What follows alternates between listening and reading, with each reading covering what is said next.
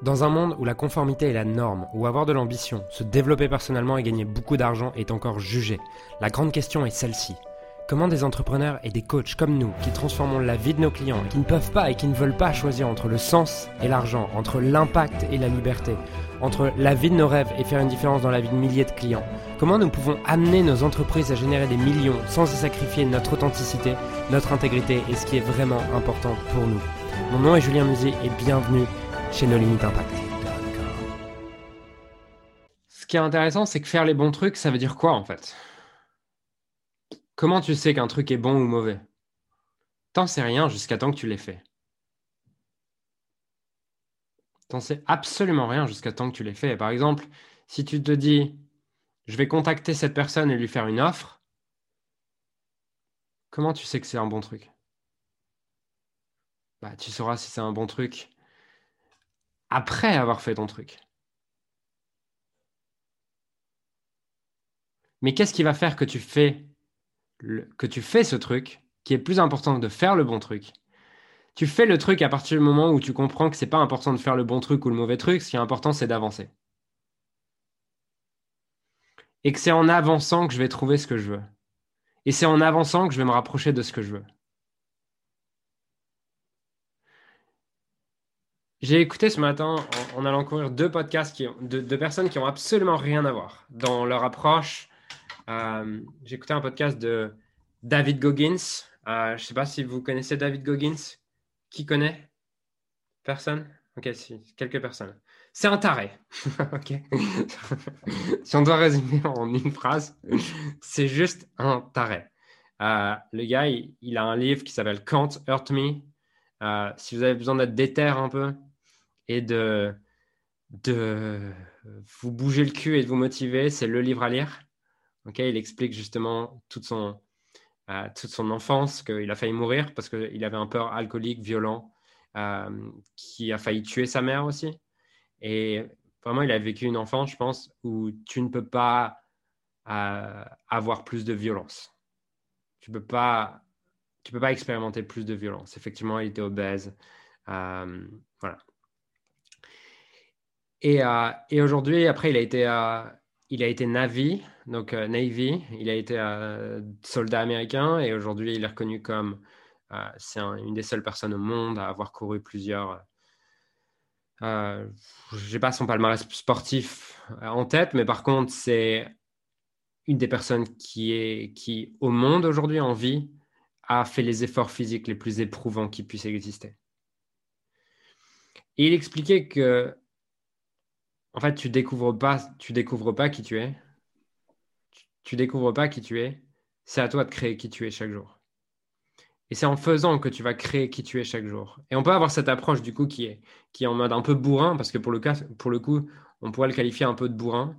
Mais d'un autre côté, tu as d'autres approches. J'ai écouté Seth Godin, qui est euh, plutôt un, un, penseur, qui a écrit un tas de bouquins, qui a été directeur marketing de chez Yahoo, euh, voilà, qui justement expliquait aussi cette idée que pour lui, on ne trouve pas sa passion. Pour lui, on décide de faire les, choses avec passion. Et il expliquait cette idée que You don't have to do what you love, but you have to love what you do. Et c'est totalement différent. C'est que je ne vais pas attendre cette idée qu'un jour je me sente bien. Je ne vais pas attendre un jour que les choses soient faciles. Je ne vais pas attendre un jour que ma vie soit passionnante. C'est à moi de décider de mettre de la passion chaque jour dans ce que je fais. Et pour tout ce que vous vivez, c'est exactement ça. C'est je ne vais pas attendre qu'un jour j'ai la bonne idée. Je ne vais pas un jour attendre qu'un jour j'ai cette vague d'inspiration qui me traverse et que j'ai le message qu'il faut pour mon putain de webinaire ou pour ma putain de vidéo ou pour mon putain de poste. C'est à moi d'entretenir cette passion chaque jour et de décider et de choisir consciemment de faire les choses avec passion. Et je sais que pour beaucoup, vous avez cet euh, intérêt, et pour certains, c'est une passion pour le développement personnel. Et on fait partie de cette euh, même famille de gens qui ont envie d'évoluer, qui ont envie de se dire au dernier jour de leur vie qu'ils n'ont aucun regret. Mais il y a aussi une chose que je perçois dans le développement personnel qui peut être très limitant. Cette chose qu'il y a une bonne manière et une mauvaise manière de vivre sa vie, qu'il y a une bonne manière et une mauvaise manière de développer son business, qu'il y a une bonne manière et une mauvaise manière de faire les choses et d'atteindre des objectifs. Qui l'a défini? Un autre être humain que toi. Vous savez, on vit dans un monde où beaucoup parlent d'authenticité. Être authentique, ça vient du mot authentique, du, du grec authentikos, dont l'étymologie signifie reconnu par sa propre autorité. Être authentique, ça veut dire quoi? Ça veut juste dire vivre en étant reconnu par sa propre autorité soi-même. Et vivre en étant soi-même, en étant reconnu par soi-même, ça veut dire faire les choses parce que c'est la meilleure chose que j'ai trouvé à faire maintenant. C'est-à-dire écrire ce post aujourd'hui, faire cette vidéo, faire ce webinaire aujourd'hui, parce que c'est la meilleure chose que j'ai fait, que j'ai trouvé à faire aujourd'hui. Pas parce que tel ou tel marketeur, tel ou tel gourou, tel ou tel mentor m'a dit que ça c'était bien, ça c'était mal. Ça, c'est son authenticité à lui. En parlant de trucs bien et mal, il y a deux semaines, j'ai mis mon équipe sur un produit qui s'appelle Scaling Mastery, qui est pour le coup une offre irrésistible sur lequel deux jours de séminaire virtuel, on vend ça à 95 euros, c'est donné. Je leur ai demandé de faire une super page de vente. Euh, j'ai mis le graphiste, le funnel builder, euh, le copywriter. J'ai mis un budget de 10 000 euros juste pour créer ces, trois putains de pages, en fait. Derrière, le copywriter a fait toute la séquence email. Tout est nickel. Vous pouvez prendre tous les livres de copywriting. Tout est nickel. Rien à redire. Résultat, c'est la pire campagne que je n'ai jamais eue depuis trois ans. C'est la première fois que je fais quelque chose de beau et que je fais travailler un graphiste sur ce que je fais.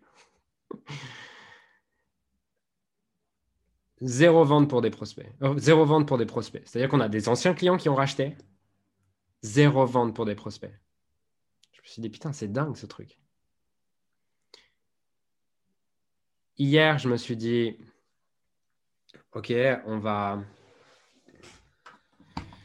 Avant-hier, je me disais, tiens, ça pourrait être l'occasion, cette journée, de faire découvrir à des, gens qui ne sont pas encore clients notre travail. Et ça se passe comment une journée avec moi? Qu'est-ce qu'ils peuvent retirer? Tout ce qui va avec. Du coup, j'ai proposé cette journée exactement la même offre. 95 euros et on voit ce que ça donne.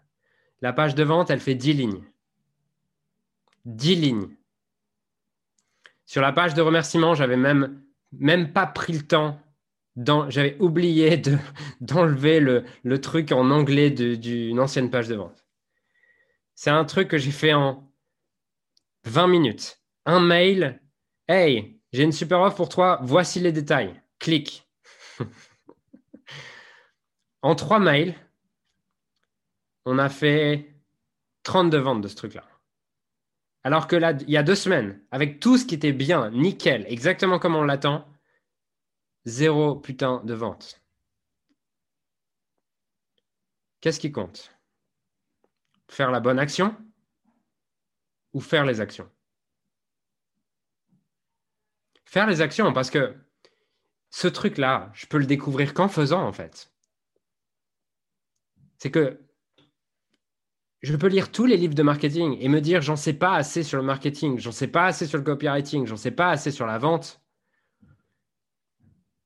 Ben, en fait, ça, ce truc-là, je ne peux pas le faire sans l'avoir fait. Je ne peux pas le comprendre sans l'avoir fait.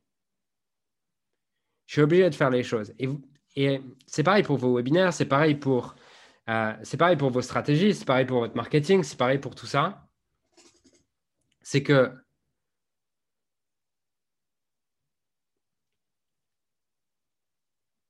vous donnez l'idée qu'il faut faire la bonne chose et une des pensées que vous en ayez conscience ou non qui est la plus limitante possible. Qu'il y a une bonne et une mauvaise manière de faire les choses, qu'il y a une bonne et une mauvaise manière de faire du marketing, est une des choses les plus limitantes qui existent. qu'il n'y a pas une bonne ou une mauvaise manière de faire les choses. Il y a juste votre manière de faire les choses à trouver. Et cette manière, elle sera faite dans l'élan, dans la liberté, dans la croyance que vous êtes assez, dans la croyance que c'est possible, dans la croyance que vous, allez y arriver. Et qu'à l'inverse, dès lors que vous partez de la perception et l'idée que vous n'êtes pas assez, qu'il vous manque quelque chose, il vous manque une connaissance, il vous manque un savoir, il vous manque euh, je ne sais quoi, vous aurez juste le résultat de vos croyances. Alors j'aimerais sincèrement te remercier de m'avoir rejoint et de m'avoir écouté aujourd'hui. J'espère sincèrement que ce que j'ai pu partager avec toi aujourd'hui a pu réellement t'aider et surtout va t'aider à créer un business qui génère des millions tout en servant les autres et en créant la vie de tes. Cet épisode t'a aidé aujourd'hui, alors assure-toi de le partager avec quelqu'un d'autre que toi qui en a besoin. Cette mission de créer un monde dans lequel les coachs et les entrepreneurs impactent le monde tout en créant leur rêve ne pourra être atteint que lorsque nous partagerons avec les autres ce qui nous a aidés. Donc je t'invite à le partager dès maintenant. Et encore merci et on se retrouve très bientôt pour un prochain épisode. Ciao